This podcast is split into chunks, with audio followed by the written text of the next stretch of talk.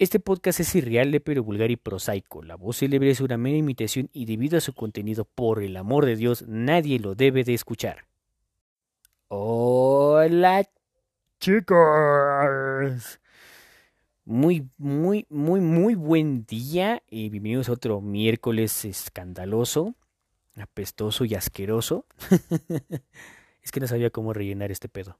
Bueno, este es el episodio de la este es el episodio final de la temporada número uno. Queremos agradecerles a todas las personas que de cierta manera y a pesar de los warnings, barra basadas y tonterías que se dicen en este podcast que no sirve para nada, tenemos un pues una serie de plays que son 135. Esperemos que sean muchísimos más. Eh, queremos agradecer a toda la banda, en especial a la gente que nos escucha de Querétaro, de Colombia, toda la banda de México, el Estado de México, Mordor, Isengard y lo que se junte en el mes. Como les había comentado, este es el final de la primera temporada, esperando que pues el contenido pues eh, les guste de cierta manera. Estamos trabajando para pulirlo para la segunda temporada y pues eh, les mentiría si dijéramos que vienen sorpresas. La verdad es de que no.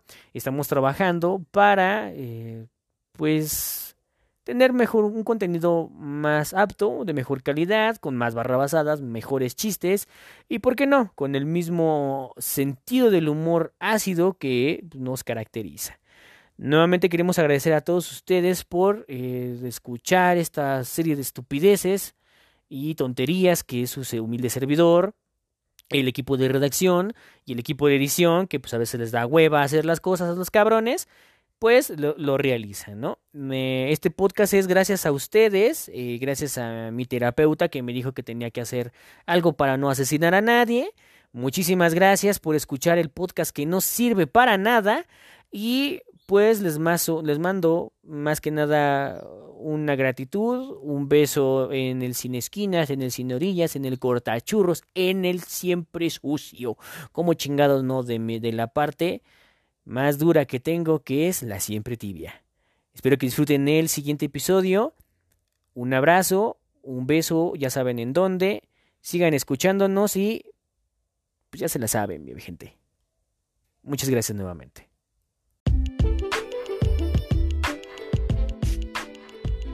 ¡Viva la Gym Podcast! El buen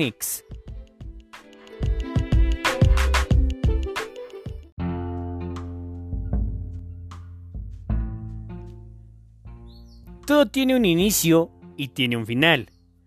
Parte del viaje también es el final.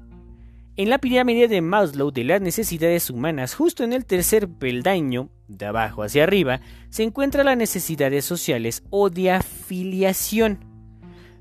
Básicamente es esto, cito, son las necesidades relacionadas con nuestra naturaleza social, función de relación, como por ejemplo amistad, pareja, colegas o familiar así como la aceptación social. Ve, después de un tiempo como que te vale un poquito ñonga, pero vamos para allá. Todos los seres humanos, en gran o pequeña medida, tenemos sí o sí dicha necesidad. Y nadie está exento de esta, porque hasta el güey que es pues más antisocial o más introvertido, pues muy en el fondo tiene que tener dicha necesidad o genera dicha necesidad o tiene que cumplir esa necesidad sí o sí.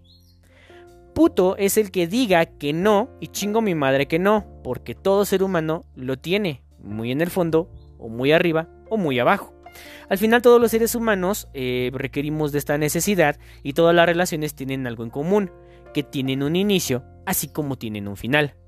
Y todos en algún momento hemos tenido relaciones personales, interpersonales, profesionales, de amistad, conocidos, etc. y etc y todos en algún momento, si así, nos hemos convertido en el ex. Y dependiendo de qué tan bien o qué tan mal se haya terminado la relación, dejamos de tener el nombre de los registros o los anales o documentación con nuestro nombre de pila. Y terminamos teniendo pues adjetivos y nos colocan el artículo previo, por ejemplo, el cacas, el innombrable, el tóxico, el hijo de perra, el culero, el perro, y dependiendo la razón o actividad aparente, cambia también. Por ejemplo, el mataperros, el mojacamas, el chupatruzas, el cacha ofertas, el come cuando hay, eh, el perro huevero, el estúpido, el inútil, el pito chico, el soplanucas, el payaso, el jodido. Y claro, todas estas últimas tienen su contraparte femenina, o bien están destinadas también para el, para el género femenino, porque también tanto pecar, como bien como dice el dicho, tanto peca el que mata a la vaca como el que le agarra la pata.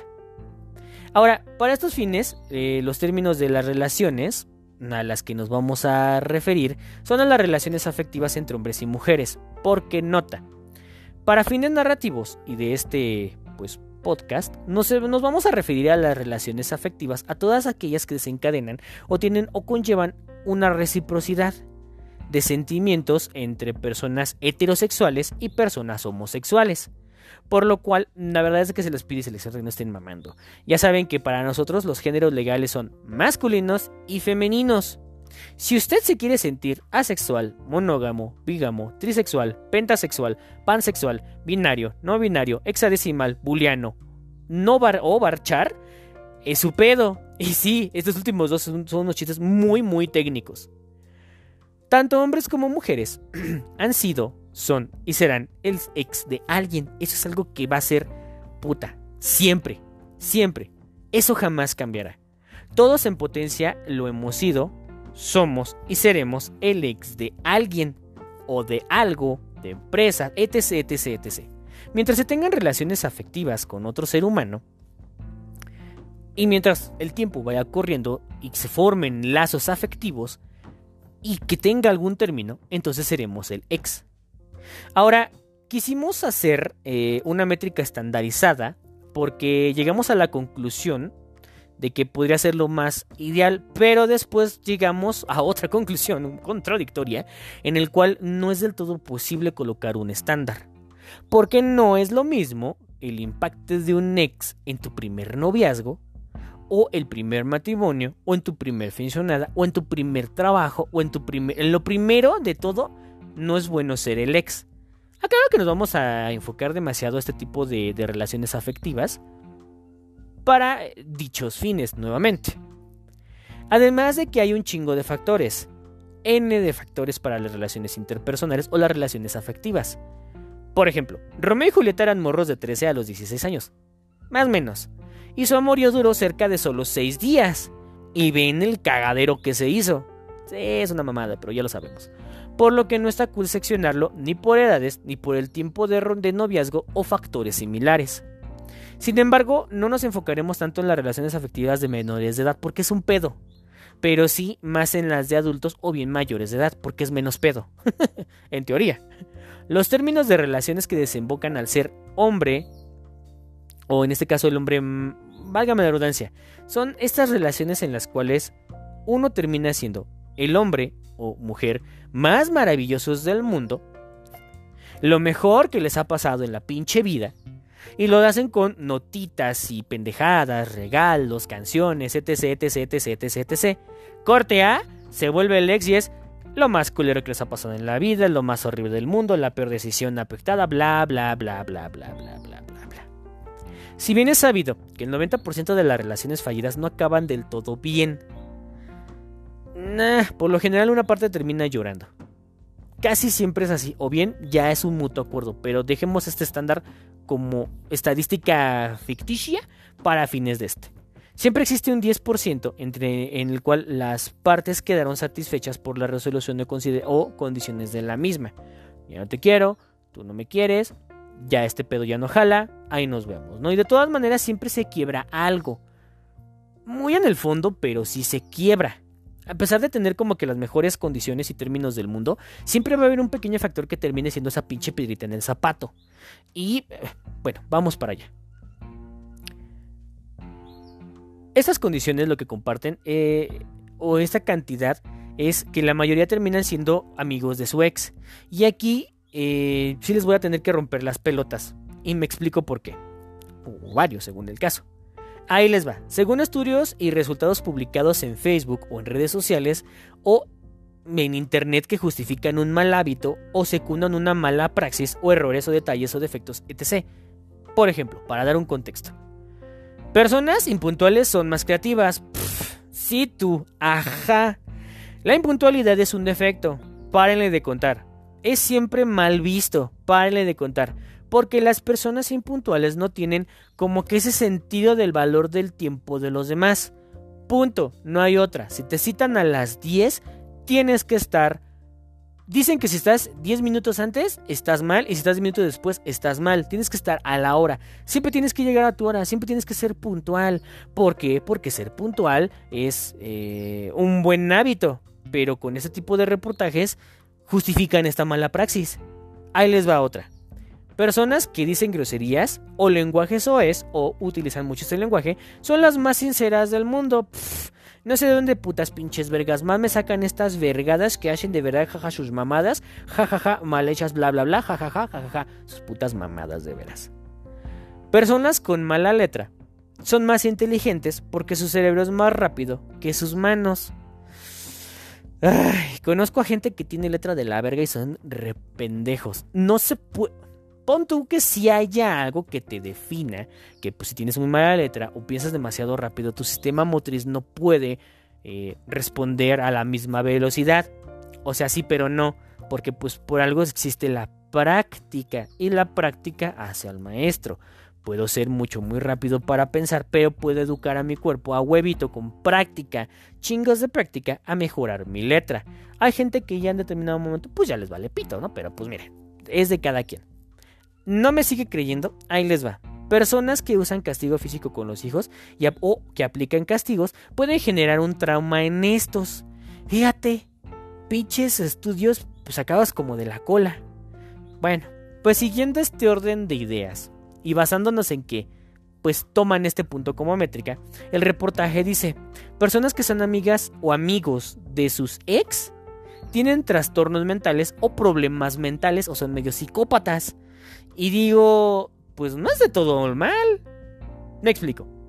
Toda persona que compartió una relación afectiva a nivel básico, medio y avanzado, donde el básico es manita sudada, medio es de manita sudada pero relativamente formal y avanzado es, pues ya hay una formalidad plena, ya hay un factor determinante que son años y por lo tanto ya hay una convivencia mucho más avanzada, valga, matrimonio pues, o concubinato pues, bueno, eh, vamos, a, vamos a regularlo así. Básico, medio y avanzado.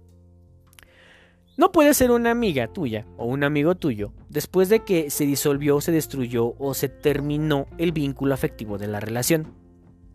Eso quiere decir que en teoría ya no tiene que compartir o ya no hay nada que la otra persona o la otra parte quiera compartir contigo o con él o con ella o con nosotros. Si no se quiso una relación de pareja donde existen esos tres niveles, básicamente no quiere tener ningún tipo de relación con nosotros, ni siquiera de amistad. Es más, ok, es el término de la relación afectiva, pero pues me caes chido. No, mis huevos, es ya me viste encuerado, ya me viste desnudo, ya sabes cómo, como ya ves, ya, cogimos, ya vimos, ya todo, ya, ya, nos conocemos de pepa. Lo que menos quieres tenerte de frente. Ábrete a chingar a tu madre por otro lado. ¿Por qué? Porque es una relación enfermiza y ya no está tan chido. O sea, hay gente que pues probablemente sí le funcione. Pero pinche gente subnormal. ¿Para qué vergas quiere tener a tu ex ahí merodeando o, mosqueándole el pues? Bueno, ya depende de cada quien, pero vamos para allá. El ser amigo entre comillas de una persona así, pues es medio enfermizo. Porque a huevo, tener algo de porque básicamente es como tener algo de esa persona o puede ser algo de esa misma como recuerdo o añoranza de lo vivido. Básicamente no tiene, técnicamente no tiene nada malo, pero pues como que algo no cuadra. No, eh, básicamente es malo porque al final de cuentas es, pues dependiendo cómo haya terminado la relación, es en el concepto en el que te quedas. Tan fácil que es, ah, pues, ¿sabes qué? Si te vi o no te vi, ni me acuerdo, lo que tuvimos tú y yo chidos, hasta ahí, no quiero tener ningún tipo de relación afectiva contigo de ningún tipo, de ninguna índole, ahí te ves, Ahora, a partir de aquí la cosa se complica, pero trataremos de diluirla un poco para fines del podcast o en este caso del documento. Trataremos de dividir las relaciones afectivas en dos partes. La primera sería prematrimonio y la otra es postmatrimonio. O sea, dicen por ahí que el término de toda buena relación afectiva o una relación de pareja que empieza desde cero o básico es terminando el avanzado, que el avanzado ya es el matrimonio. ¿No? Entonces no es lo mismo una relación, un término de una relación de novios que un término de una relación de esposos o de concubinato. O cuando ya hay una relación de pareja de convivencia múltiple. O bien que simplemente compartan. Bueno, vamos para allá para no aventarnos tanto. Toda relación afectiva entre personas que conlleve una interacción íntima, hogareña y pues cuando ya hay hasta dependientes económicos, o sea, que ya vivan juntos y su convivencia de pareja eh, se lleve bien así, o bien que ya haya una relación afectiva sin contrato legal que los avala, o sea, concubinato. Porque sí, si tienen más de tres años, periodo relativamente estándar, viviendo juntos en un mismo domicilio, compartiendo los mismos gastos o los gastos y responsabilidades, así como los beneficios del mismo, entonces eso ya se convierte en un concubinato. A pesar de que tú dices, no, pues es que es mi novio, pero vivimos juntos, pues güey, ¿cuánto tiempo llevan juntos viviendo? Bueno, pues ya llevamos tres años, o sea, sigue siendo tu novio viviendo juntos, eso ya es concubinato. Si se cumple todo lo anterior, pero ya hay dependientes económicos como hijos, entonces ya cambia, ahora sí, a huevos, sí sí, a concubinato. O sea, ya no puedes decir que es tu novio. Ya o sea, si ya vivís tres años con la misma pareja, si ustedes comparten la vivienda, gastos, beneficios y costumbres, por así decirlo, pero aún así siguen siendo novios, pues ya se transforma un poquito en concubinato después de un periodo. Pero si hay un dependiente económico como lo que es un chilpayatito, o sea, hace un niño, entonces ya se transforma en concubinato a huevo. Y ahí ya no hay manera de cómo. O sea, sí hay manera de cómo disolverlo, pero ya no es tan fácil deslindarse de ese pedo. Porque entonces ya está, ya el dependiente económico ya eh, cambia todo el contexto y cambia todo el panorama. Ya no es de, pues ya no quiero ser tu novio, ya la verga. Bueno, sí, el, el niño, ¿qué hacemos? Pues no, ¿verdad? Si se cumplen los dos anteriores, pero se les mete un documento que avala a los contrayentes como una unión para efectos legales, entonces ya se transforma en matrimonio. Un acto de matrimonio, pues. Que se me mamón, pero así es. Pero, eh, básicamente estaremos seccionando que así son como que las relaciones, pues, en las cuales, pues, uno es tu novio, después es tu prometido, después, pues, es este, pues, tu prometido y posteriormente es tu esposo. Basándonos en eso, nos iremos ya directamente al grano. ¿Por qué? Porque si tocamos todas las particularidades, pues jamás vamos a acabar, ¿no? Ya que son un vergo y pues no mamen, qué chinga también, ¿no? Y nada más tenemos una hora para esta mamada. Bueno, vamos a comenzar con el detonante, que es el término de la relación afectiva, al cual, vamos a llamamos, al cual lo vamos a llamar para fines narrativos término de o terminación. Como dijimos que no se tocarán todas las variantes, eh, más bien, como lo mencionamos hace rato, no se van a tocar todas las variantes de la causa, pero sí trataremos de exponer como una condicionante. Al final del día, con los ejemplos vamos a tener. Si hay un término de relación de un periodo relativamente considerable de dos personas mayores de edad, cuando hay una ruptura independientemente de los términos de la terminación o del término de la persona, se debe de tener aproximadamente un mayor de 72 horas como periodo de gracia para tratar o remediar los detalles y los hechos, que es decir, que haya reconciliaciones. Pero si esta no tiene un remedio aparente, pese a las negociaciones, se debe tener otro periodo de 72 horas para poder hacer lo siguiente. Me explico. Bajo este punto es, ya hay una terminación de, de relación. Deben de correr aproximadamente 72 horas post el rompimiento para poder arreglar todo término o cuestiones o perdones o etc. para ver si hay una especie de reconciliación. Esto lo manejan los jueces de, la, de lo familiar, por así decirlo, en el cual buscan que haya una reconciliación para que ambas partes pues, no se separen.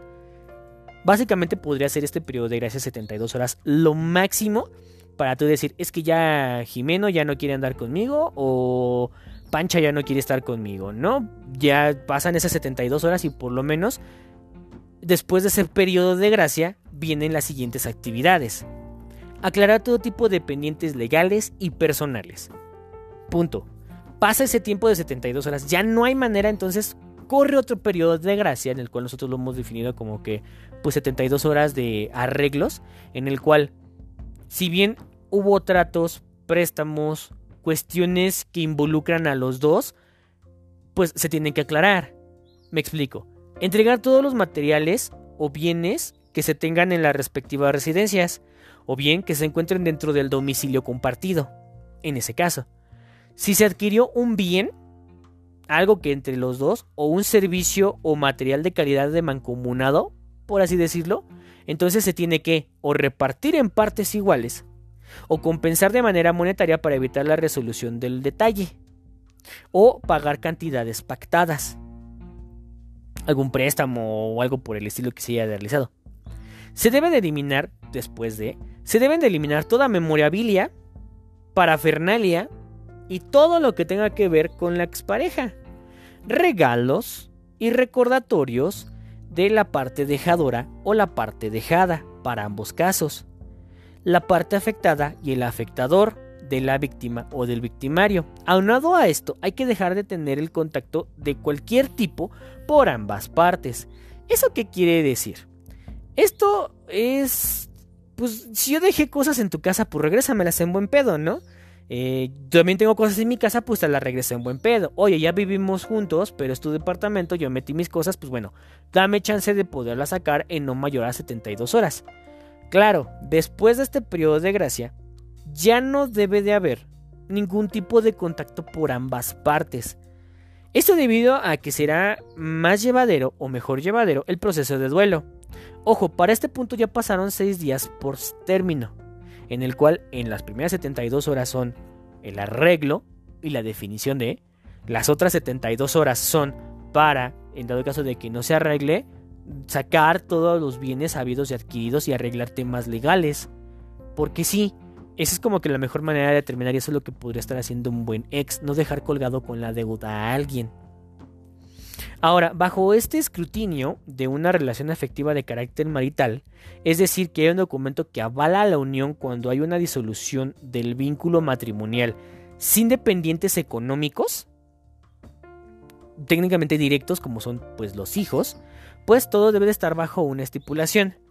Aclaro, estamos tocando hijos, no perrijos, eh, pinches ridículos. Si ven que de plano no está jalando el pedo, no metan perros, bueno ya, eso es mi pedo, ¿no?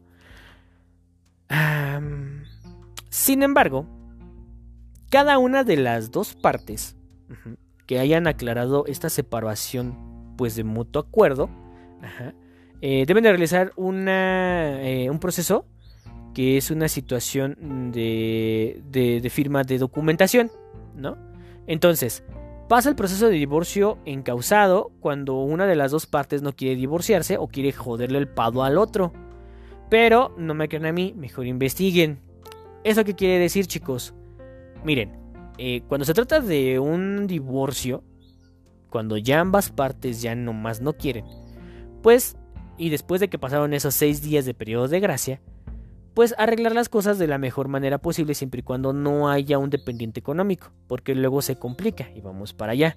Se tiene que firmar todo y acceder, así como accedieron a compartir la vida con la persona, así deben de acceder a la disolución completa, total y sin pedos de eh, el documento, porque eso hacen los adultos, ya no generamos tanto pedo por pendejad, No todos, pero ese es como que ni siquiera el deber ser, es básicamente lo que pudiera llegar a ser. Ahora, si se cumple la disolución, pero hay dependientes económicos, bueno, se consignan responsabilidades tanto de una parte como de la otra. Se debe de negociar tanto las cantidades estipuladas por un juez para la manutención del dependiente, así como el tiempo compartido para que ambas partes disfruten de los dependientes. A todo esto lo llamaremos como responsabilidades compartidas, para fines narrativos. La responsabilidad o las responsabilidades compartidas se les debe de dar un tiempo, atención, dinero y esfuerzo por ambas partes. No nada más de una, que es en este caso la parte que deja. Y la otra solo debe de pensar, eh, pues tampoco debe de pensar que solamente los fines de semana se va a ser responsable de su responsabilidad compartida. Sin embargo, hay miles de factores que meter en este punto que nuevamente para fines del documento no vamos a tocar. Porque si la y eso como ejemplo. Eh, si la separación fue a raíz de una intransigencia o que los factores que determinaron ese, ese rompimiento o esa disolución fue por violencia o fue por un tema más allá, entonces la responsabilidad compartida deja de ser compartida, solamente tiene la pata potestad.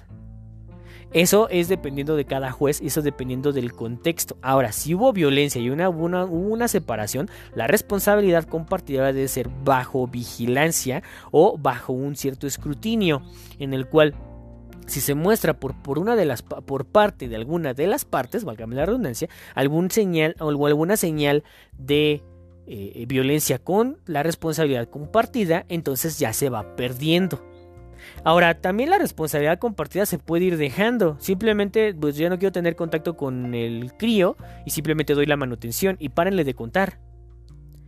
Dependiendo también, o sea, son muchos factores y son demasiados ifs en este desmadre que si la o en este caso, que si una de las partes, que por lo general es la mamá que tiene la mayor parte de la responsabilidad compartida, eh, pues también tiene que trabajar porque, pues porque solamente le da manutención, ya no es mantenida la otra parte, sino es mantenida la responsabilidad compartida. Ya lo que se debe de dar es un monto estipulado, avalado, no, ah, pues te doy una cantidad sí y luego otra cantidad no.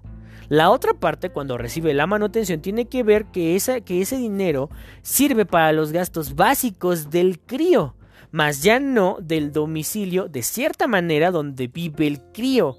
¿Por qué? Pues porque a final de cuentas, eh, eh, cuando hay una disolución de, de un vínculo matrimonial, por lo general y esto sí es sabido, el hombre es el que tiene que, o es el que por lo general sale del domicilio, porque, según estipulaciones y legalidades, dicen que si hay un matrimonio que la persona, en este caso la madre, terminó, o sea, no, no ejerció una vida profesional, pero sí se clavó a la educación de los hijos, se merece una manutención también, o una especie de pensión simbólica. Cuando hay una disolución de un matrimonio el, domicilio se encuentra a nombre del, del varón, por así decirlo, eh, de una manera u otra sí puede sacar a la mujer, por así decirlo, porque pues es, bueno, salvo que hayan sido bienes mancomunados eh, o salvo que hayan sido bienes separados, se puede llegar a un arreglo en el cual, oye, pues tienes un periodo de gracia en el cual tienes que salir, ¿por qué? Pues porque al final de cuentas ya nos estamos divorciando. Yo ya no tengo ningún tipo de responsabilidad contigo como madre del crío, pero sí con el crío. Ahora, son muchas cosas y lo más viable es mejor lean, no me crean a mí. Son demasiados ifs y demasiados caracteres aplicados sobre la ley según estatal o federal. Depende de dónde le toquen, depende de dónde les piquen y sobre todo depende de la disponibilidad de ambas partes.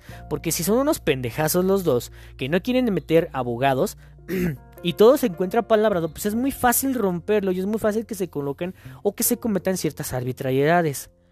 Faltas de pagos de manutención, que la manutención no va destinada directamente al crío. Ahora, hay memes que lo comprueban. Que las mamás reciben la manutención y se van de pedas con la manutención y al crío lo dejan y después marcan de ya no tengo dinero, ya no tengo cómo darle de comer al crío. Pero está bien chida la canción, si hasta disfrutaste hacerlos, ¿no? No, no, no, no, no, y hasta tengo quien los cuide, no mis huevos. Básicamente es una relación compartida, porque así los dos tienen esa responsabilidad, los dos la pueden llevar a cabo. Independientemente de eso, que pues no vamos a tocar más allá que de esta parte de encimita, porque si hay una disolución y hubo por bienes mancomunados, pues a huevos sí o sí se tiene que pagar la mitad de uno del otro, dependiendo quién se quiera quedar con el bien. Ejemplo, si ambos compraron un refrigerador y la parte afectada se quiere quedar con el refrigerador, a huevo le tiene que le tiene que pagar la mitad a la parte afectadora porque fue un bien adquirido de manera mancomunada. Pero si ya una otra parte se lo quiere dejar nada más por manera simbólica, pues ya no hay tanto pedo. Ya depende de cada persona y es todo un desmadrito que, pues la verdad, hay que tomar tiempo para leer todas las vicisitudes que se puedan implementar, ¿no? El buen ex, dependiendo del término de la, de la relación, debe de desaparecer de la vida y contexto de la persona afectada, excepto claro cuando hay una responsabilidad compartida. Me explico.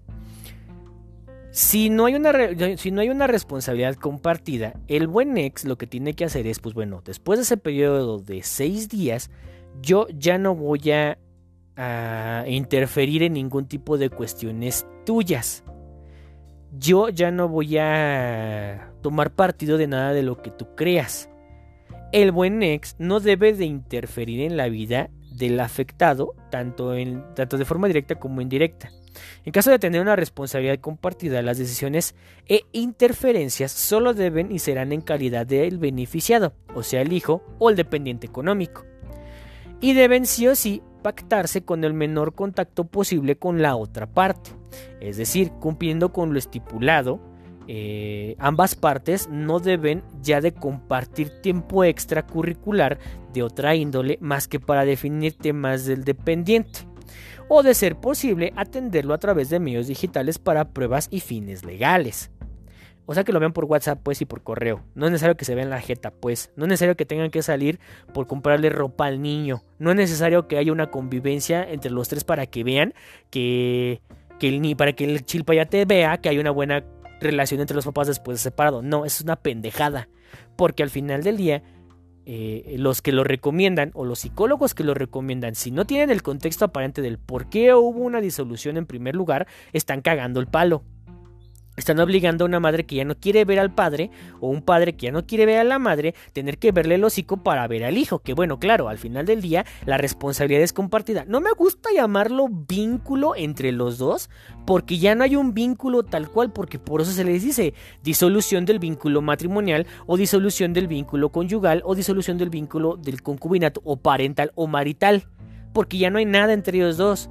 Ahora las injerencias solamente son del papá hacia la niña o al niño o la mamá hacia la niña o al niño. Entre ellos dos ya no debe de haber ni siquiera roces de ningún tipo, de ninguna índole y todo debe de ser estipulado y por escrito, porque volvemos a lo mismo. Si todo está apalabrado, se cometen arbitrariedades. ¿Eso qué quiere decir? Si una pareja tiene hijos que se separa, la parte por lo general masculina o quien desarrolla ese papel para temas o efectos de, de homosexualidad debe solo atender necesidades del vástago en cuestión y solo llevar el control de la cantidad que se utiliza para la manutención del dependiente, como lo acabamos de mencionar, por lo que la otra parte también debe de encargarse del resto de la responsabilidad compartida.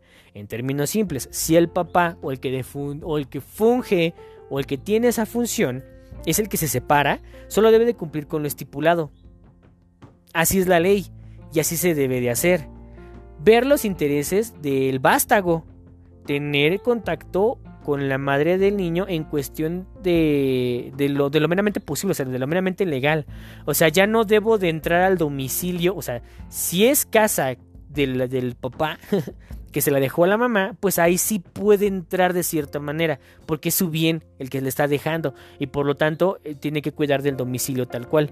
Pero, como es México, si te vas a vivir a la casa de tus suegros, y construiste ahí, te la hiperpelaste. Ya ni siquiera puedes entrar al domicilio, ni siquiera por valor simbólico, y el hacerlo sería irrumpir, porque al final del día tú decidiste salir. Tener contacto con la madre del niño, eh, solamente para lo meramente indispensable es un mensaje, un correo, una llamada, párale de contar. Salvo que sea eh, meramente necesario, dentro de los, estos estatutos, pues ya depende de cómo lo quieran manejar. Ahora, cuando los papás se encuentran separados y tienen a esta responsabilidad compartida, lo ideal es nada más que lleven una relación de cordialidad o simplemente que sean cordiales uno con el otro. Buenas tardes, en un momento sale el niño, me meto. Buenas noches, gracias por mandar al niño, me meto. Buenas tardes, eh, se necesita esto para la escuela, te solicito tu apoyo. Párenle de contar, Nada de salir con él para atender temas del niño, salvo que sea algo demasiado gravísimo por parte del morro.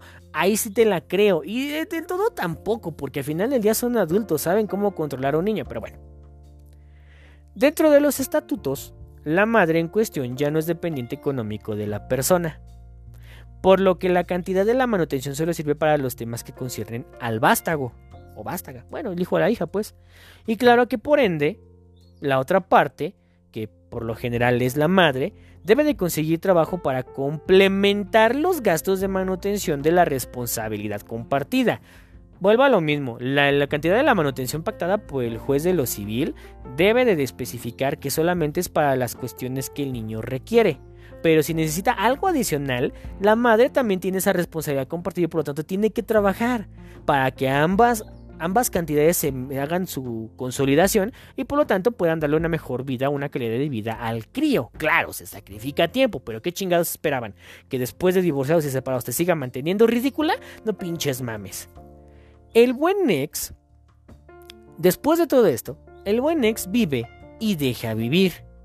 Es decir, después del periodo de duelo, este debe de encontrar nuevos horizontes y dejar que la parte dejada viva y pues también eh, deje vivir y que haga lo que tenga que hacer. Esto aplica para los dos, para un noviazgo sin para una relación sin, sin, sin una responsabilidad compartida, como para uno que tiene responsabilidad compartida. Si ya hubo un rompimiento de ambas, de, pues, bueno, en su general, ambos deben de dejar vivir. Ya no es injerencia suya los temas que tengan o que, o que pase la otra parte, excepto claro para los de la responsabilidad compartida, si hay goteras en la casa donde vive el crío, pues sí hay que tender ese pedo.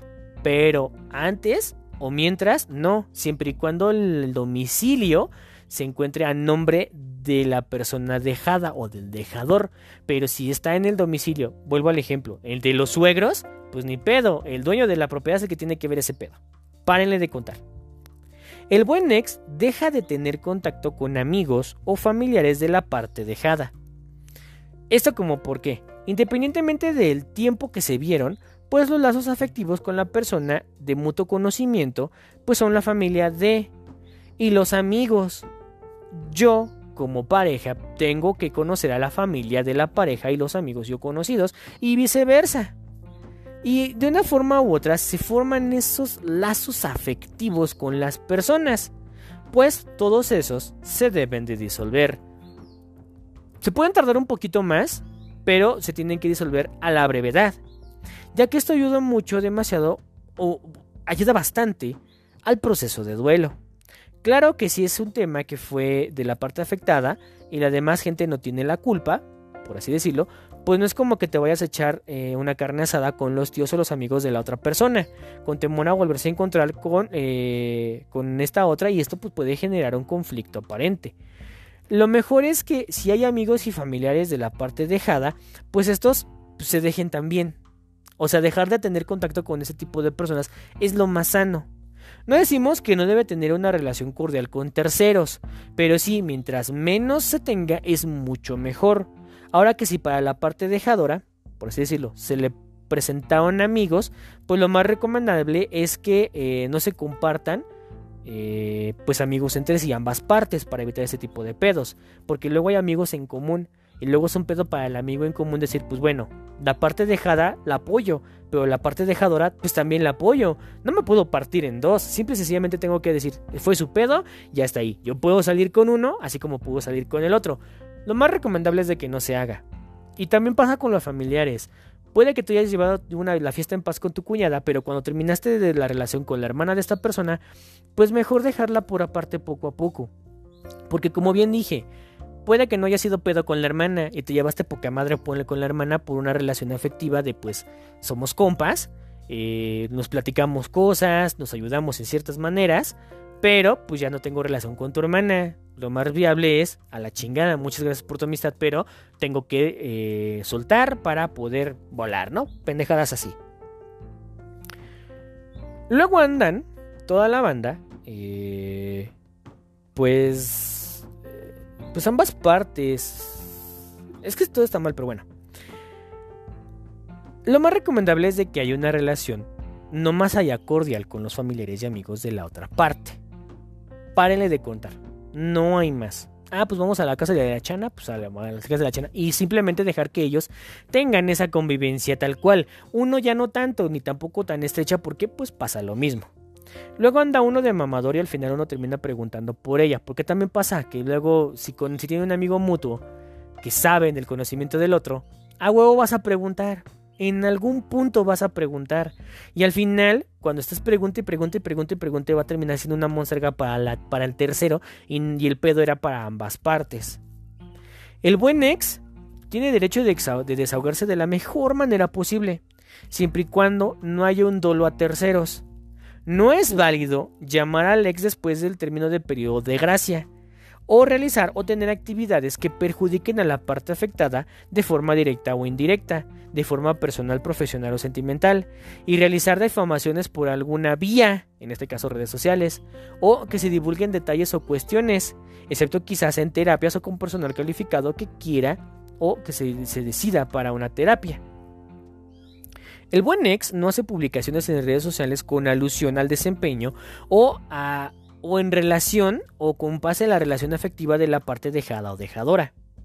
El buen ex, eh, si bien pasa por el proceso de duelo, tal cual como una pérdida de una persona, no debe hacer públicas sus emociones o repercusiones, porque luego se burlan, de cierta manera. El buen ex no realiza difamaciones o genera chismes o genera malentendidos o genera detalles perjudiciales tanto para este mismo como para la parte dejada. El buen ex debe de controlar las acciones propias y de cierta manera las acciones de terceros que hayan tenido involucramiento con la otra parte dejada. El buen ex debe de identificar el conflicto o debe de eliminar el conflicto de intereses cuando la parte afectada comparte actividades laborales o legales o profesionales. El buen Nex, pues si bien dedica canciones de dolor y se puede poner pedo y llorar y sacar el dolor de una pérdida de la mejor manera, pero como se dijo, puede hacerlo sin afectaciones ni dolo. O sea, no puedes ir a, puedes ponerte pedo, pero no puedes ir a rockear o aventarle bombas molotov a la casa del ex. Ahora, nadie de tus conocidos que sepan que estás pasando por esta etapa de duelo, donde por lo general se cometen pendejadas antes mencionadas, te generará una, empatía suficiente o bien comprenderán por lo que tú te encuentras o por lo que estás pasando. Habrá gente culera que te diga la típica frase hija de su puta madre que es, ya güey, supéralo, como si fuera a quitarte los calzones y lavarlos y ya. Te vas a poner pedo y escucharás botella tras botella. Y todo te lo va a recordar a la pareja. Todo va a estar inclusive hasta en tu contra. Pero es parte del proceso, es el parte del duelo, donde lo primero que pues es la negación. Todo se te va a recordar a la pareja, puesto que dependiendo del tiempo y el factor y la dependencia y todo lo que conllevaba esa relación, eh, pues te lo va a recordar lugares donde pasaron rutas, etc, etc, etc, etc, etc, etc. Pero es parte del proceso. Ninguna palabra te ayudará a, diseminar o a calmar el dolor que tú sientes. Y esto es para la parte acusada como para la parte acusadora. Y dentro de este proceso, el buen ex no realiza el conocido stalkeo para la otra parte en redes sociales. Para los que no conocen el término, el stalkear para fines prácticos es buscar a la persona en redes sociales para saber qué fotos ha subido, qué publicaciones ha hecho, etc, etc, etc, etc. Se rompe con el primer punto es se tiene que cortar todo contacto a video con haber con la persona dejada o con la persona afectada. El buen ex no interfiere en las relaciones de las partes afectadas. Eso quiere decir que no hay manera en la cual eh, eh, la persona diga no, no, por ejemplo, si una persona dice con una responsabilidad compartida, quiero seguir con mi vida quiero tener novio, la otra parte no puede definir o no puede decirle a la otra que no que no lo haga, porque al final de cuentas la vida sigue. Se define y se pacta que posiblemente la una de las partes sí puede andar, pero no presentarle a la responsabilidad compartida, salvo el pedo que sea demasiado formal y por lo tanto ya se tiene una estipulación. Claro, para este punto sí debe de haber un, diálogo entre ambas partes de definir, me quiero casar, quiero seguir haciendo mi vida, pero pues tú, eres el papá de la niña, ¿no? Se lo voy a presentar y por lo tanto voy a, eh, inclusive te lo puedo presentar a ti para que veas qué clase de mequetrefe es el que va a estar con eh, el niño o la niña basándose en las pláticas de adultos. Y no se te debe de decir pendejadas como, es que tú siempre vas a ser mía, acuérdate cómo yo te ponía, siempre vas a hacer esto, siempre es lo otro. No, no, no, no, no, no, no, no.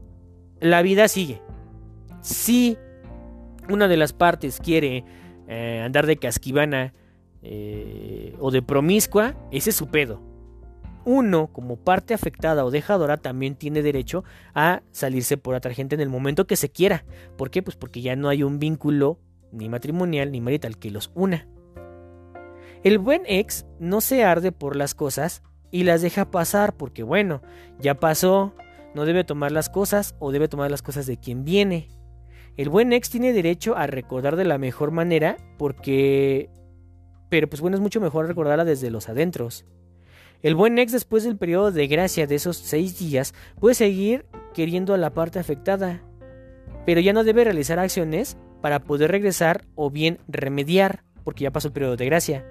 Si no se hizo en el tiempo y forma, no hay marcha atrás.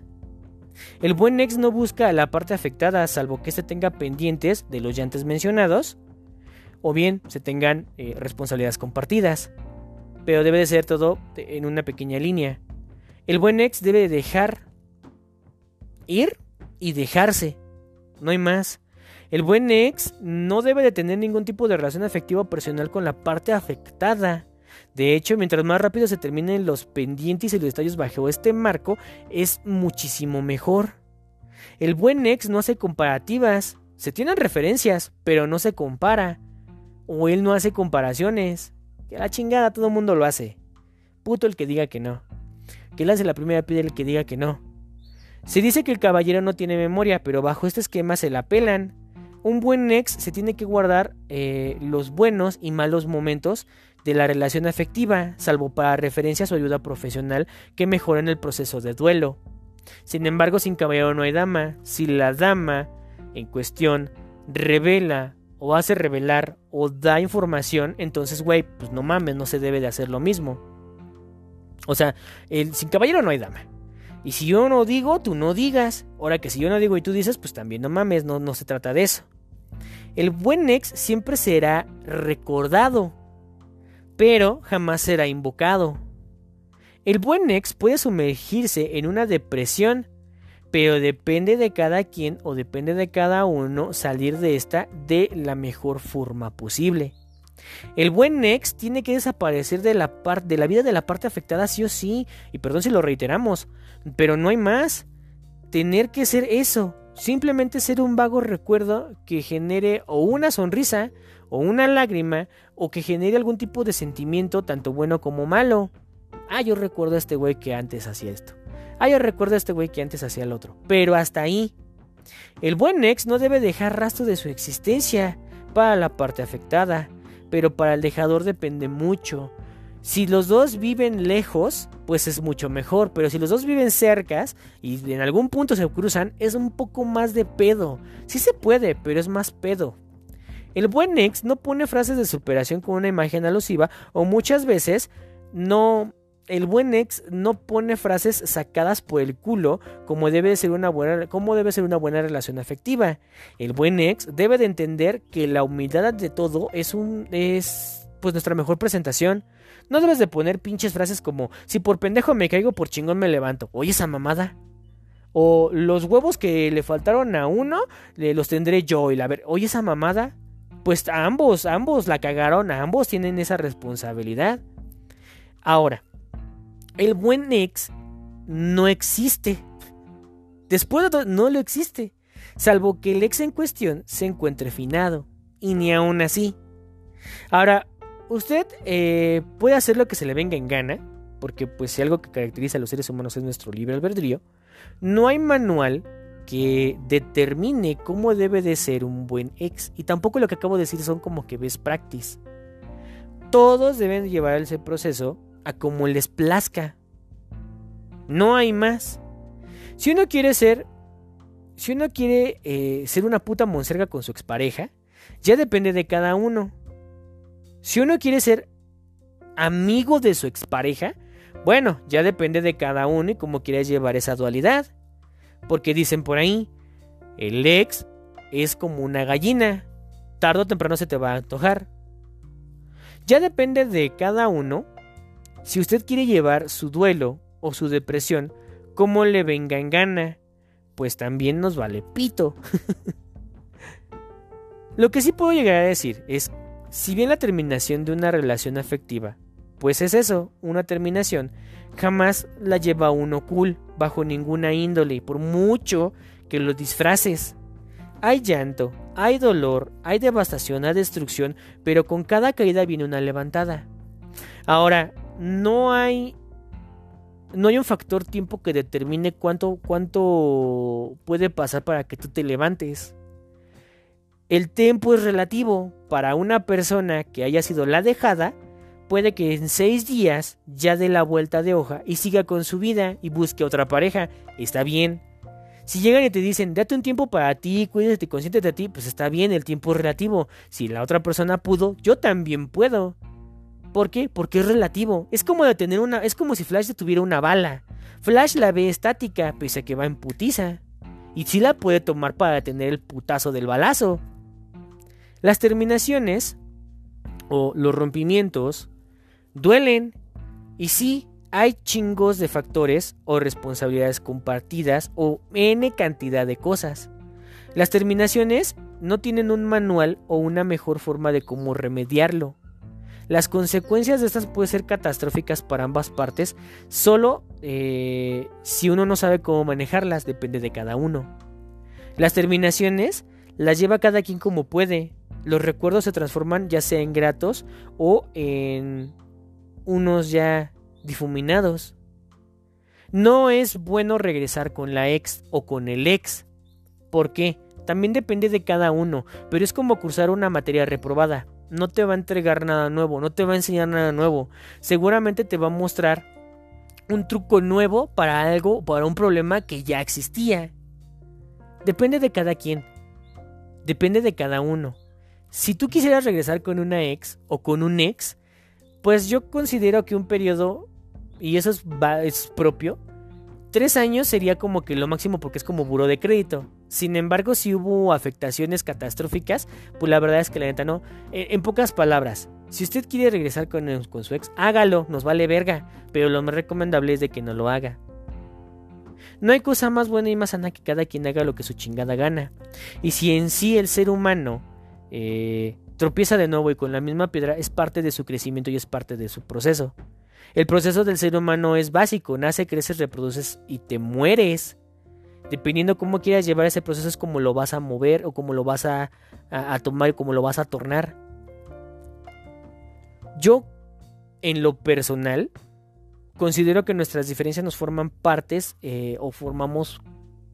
Vaya, muchas veces cuando las relaciones terminan por X factores, uno termina siendo o preguntándose si él fue el culpable pero la realidad es de que nadie te viene diciendo que así como los dos iniciaron ese pedo, los dos gozaron de los beneficios, responsabilidades, los dos deben de ser adultos lo suficientemente capaces para poder realizar el término de la misma de la mejor manera, para que al final del día se recuerde a la persona no porque te puso el cuerno, sino por los momentos bonitos, no porque te pegaba, sino por los momentos, bueno, si ahí sí no mamen. eh, Hubo momentos padres, hubo momentos chidos, no todos los hombres somos iguales, no todas las mujeres son iguales. Y si te has casado la vida con puro pendejo, pues también tú no mames, estás pidiendo una serie de requisitos en las cuales, pues cabrón, pides que sean guapos, altos, fornidos, que les guste viajar, el cine y bailar, pues no mames, puro pendejo te va a llegar ahí. También tú no mames, si estás buscando mamás solteras, pendejas que no valen verga e interesadas, pues pura pendeja te va a llegar. Depende de cada uno. Cómo lo lleva, cómo lo sobrelleva, cómo lo afecta, cómo lo mueve, cómo lo pone. No existe el buen ex. Ni yo, que soy yo, que escribí esta pendejada, ha sido un buen ex. Nadie lo es. Hacen ghosting, te dejan en visto, generan actitudes para que uno se aleje. El pedo de las relaciones humanas es eso, un pedo les encanta, les mama hacerla de pedo cuando realmente lo que deben de hacer es sentarse a platicar y hablar acerca de expectativas fallidas, de cuestiones que no sirven, de detalles que no funcionan, para que posteriormente se lleguen a acuerdos. Esos acuerdos nos definen como personas. Las reglas hacen que nosotros podamos eh, la línea o el límite de las cosas. Pero si uno no lleva el control de ese pedo, se cometen arbitrariedades y por lo tanto cuestiones mucho más garrafales. El buen ex no existe, porque siempre de los siempre es... Vaya, la pinche música banda, su nicho de mercado fue puro güey adolorido.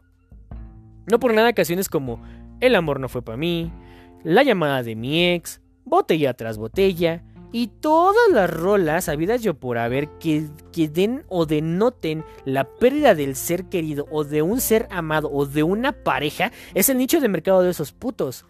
El alcohol o la industria del alcohol ha sacado millones de varos por un cabrón que le rompió en el corazón. Todo se lleva o todo se maneja de acuerdo a como uno cree, de acuerdo a como uno quiere. No hay un manual, no hay un estándar, no hay una métrica, no hay nada. Simple y sencillamente, la banda tiene que empezar a ver con quién se va a meter, cómo hacerle. ¿Por qué? Pues porque es parte de nuestra vida, porque es parte de... Dejemos de lado el amor, dejemos de lado los sentimientos, es simple y sencillamente la coexistencia y la convivencia, con otro ser. Si tú eres un hijo de puta que te conseguiste a una buena chica y le hiciste la vida miserable, pues espérate, ¿cómo, cómo quieres que te van a recordar? Si tú eres una pinche interesada y, de una forma u otra también te fuiste, te consideraste una hija de puta con el otro güey, pues también como quieres que te recuerden. Si los dos fueron buenas personas, pero no se cumplieron expectativas, que así de cierto también son expectativas demasiado mamadoras, pues güey, no cumpliste las expectativas de que al año me vas a tener casa y carro, güey, pues no mames, güey, ¿a quién? Son temas variados, son maneras en las cuales la gente piensa, y si cada cabeza es un mundo, pues imagínense. Imagínense. Basta con solo decirles, no volveré, se los juro por Dios que me mida.